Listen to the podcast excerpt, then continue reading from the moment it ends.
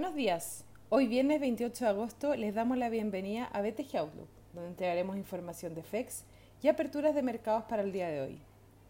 El tipo cambio abre 6 pesos bajo el cierre de ayer en 778,15, con los mercados globales mixtos luego de la exposición de ayer del presidente de la Fed en el Simposio Anual de Bancos Centrales en Jackson Hole, donde comunicó un cambio en el marco de la política monetaria. Powell reiteró que la Fed no tiene apuro en subir las tasas de interés y que busca que la inflación promedie un 2% en el tiempo, permitiendo que sobrepase a ese nivel en después de periodos de debilidad, tomando una postura más flexible respecto a su objetivo previo.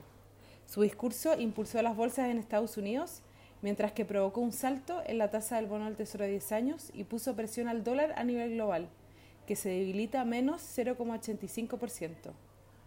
El Standard Poor's 500 se encamina a su séptimo día de ganancias para llegar a nuevos máximos históricos.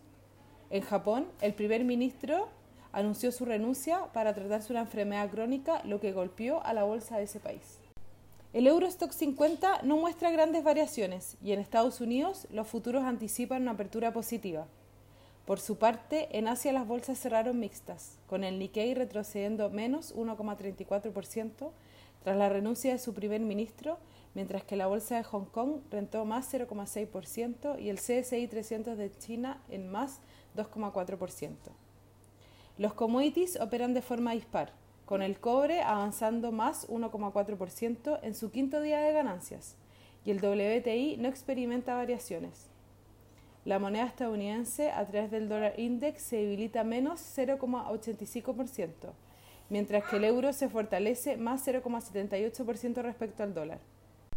Por su parte, la tasa del bono del Tesoro de 10 años se encuentra en 0,74%, bajando casi dos puntos base en comparación al cierre de la jornada previa y perdiendo algo de fuerza luego de saltar seis puntos base ayer tras el discurso de Powell. Respecto a datos, en Estados Unidos hoy se publican los inventarios mayoristas junto al gasto y consumo personal de julio. En Chile, a las 9 se van a conocer la tasa de desempleo del mes pasado, donde los analistas esperan que suba 12,8% desde el 12,2% de junio. El tipo de cambio opera en 779,8 hasta ahora, con el dólar a nivel global debilitándose fuertemente, las, las monedas emergentes fortaleciéndose y el cobre avanzando.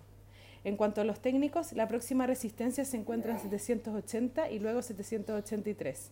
Por su parte, el principal soporte es 775 y después 770.